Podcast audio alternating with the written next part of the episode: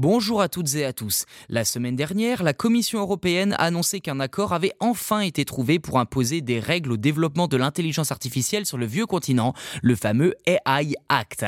Si pour de nombreuses personnes il s'agit d'une avancée majeure à mettre au crédit de l'Union européenne, d'autres considèrent ce texte comme imparfait, à l'image d'Emmanuel Macron qui y verrait plus de mal que de bien.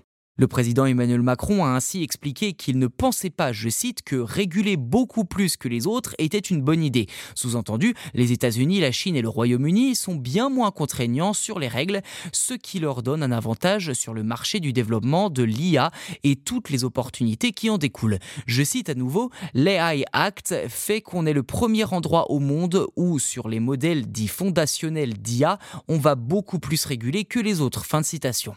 Cette inquiétude est d'autant plus compréhensible que cette annonce arrive au moment où une licorne française, à savoir une entreprise valorisée en l'occurrence à plus de 2 milliards d'euros et spécialisée dans l'intelligence artificielle, Mistral AI, commence à pointer le bout de son nez. Cette société vient en effet d'achever une levée de fonds de plusieurs centaines de millions d'euros et il semble qu'Emmanuel Macron ne veuille pas que son développement soit ralenti par ces règles.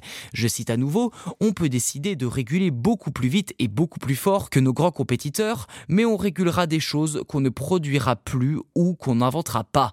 Ce n'est jamais une bonne idée et donc il faut qu'on soit toujours à la bonne vitesse. Fin de citation.